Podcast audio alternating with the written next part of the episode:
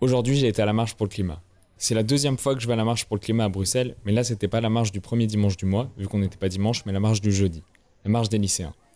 Depuis maintenant 5 semaines, les jeunes Belges sèchent les cours le jeudi matin et font grève pour manifester. Et pas qu'un peu. Il y a deux semaines, ils étaient 35 000 juste à Bruxelles. Cette semaine, 10 000 à Louvain. Pourquoi? Ils viennent pour dénoncer la frilosité du gouvernement en matière de politique environnementale. Et je trouve ça passionnant que des jeunes soient aussi chauds, plus chauds que leurs aînés, et surtout plus chauds que le climat. Alors j'ai glissé un micro dans ma poche et je suis allé discuter avec eux.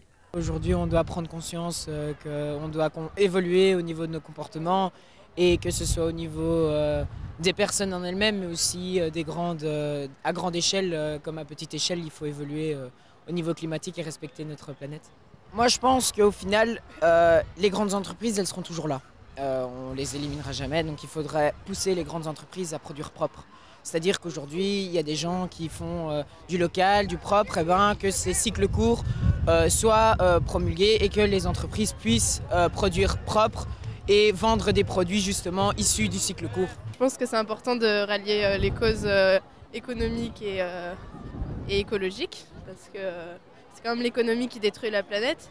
À partir d'un moment, les, citoyens peuvent faire ce qu'ils veulent, ils peuvent prendre le vélo et faire tout ce qu'ils veulent, mais à un moment donné, c'est le régime qui doit changer, c'est le système qui doit changer parce que on ne peut plus rien faire si, le système en lui-même est tourné autour de l'économie et pas autour de l'écologie. Au bout d'un moment donné, la légende du colibri, euh, elle fonctionne plus. Il faut, faut, que les politiques se bougent, quoi, et euh, on est juste là pour ça. Le 2 décembre, on était quoi 75 000 dans la rue. Michel nous dit oui, c'est bien, félicitations.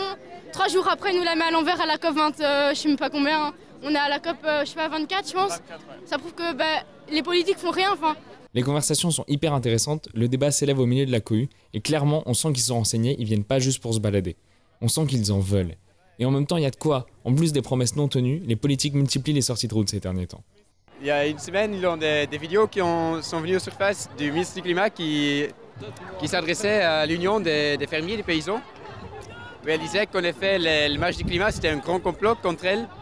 Et avec l'apparition de, de ces images, beaucoup de gens ont commencé à lui envoyer des textos. Euh, sa numéro de téléphone a été publié. Et c'est ça qui, entre autres, a mené à ce qu'elle a arrêté son, son taf comme ministre. Et tu disais, elle a arrêté hier ou? Hier, oui. J'espère qu'on dérange un peu euh, les gens et que ça va vraiment faire réagir les, les hauts placés.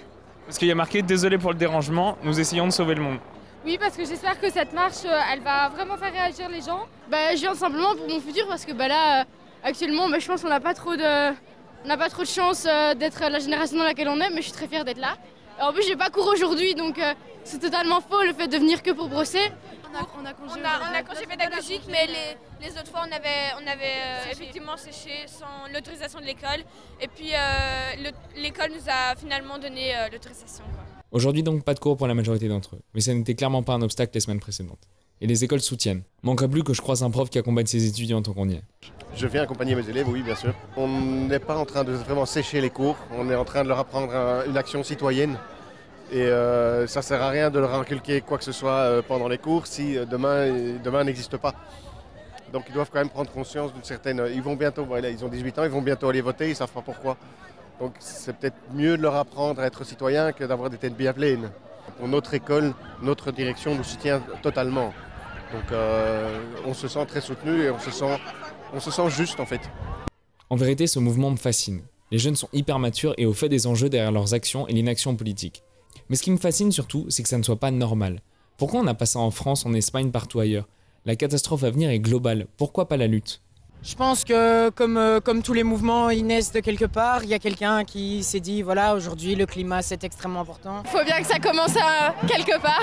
Et euh, oui, c'est juste quelques étudiants qui se sont dit qu'il fallait changer quelque chose. Et juste, ils ont, ils ont organisé euh, une petite manifestation et, et au final, ça a commencé à grandir. Il y a aussi des écoles primaires, il y a plein plein de gens qui bougent. Il faudrait que tous les jeunes se bougent, et pas que les jeunes d'ailleurs. Mais alors bordel, bougeons-nous, indignons-nous, engageons-nous, révoltons-nous. Si les petits pas sont nécessaires, il faut y prendre de grandes enjambées. Et ces rassemblements sont des bottes de cette lieu qui nous font aller de l'avant et bottent le fond de train de nos gouvernants. Tout le monde, jeune ou vieux, flamand ou wallon, étudiant ou daron, d'ici ou d'ailleurs, est légitime dans ce mouvement, car dans le fond, il n'en revient qu'à une question simple, la survie de notre espèce sur cette planète. Il n'est aujourd'hui pas question du monde que nous allons laisser à nos enfants. C'est nous les enfants qui en a laissé ce monde bancal. Normal qu'on soit un peu échauffé.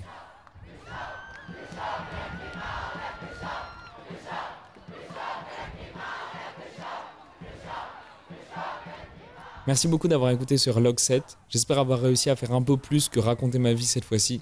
On se retrouve demain pour leur Log 8. Et n'oubliez pas de vous indigner.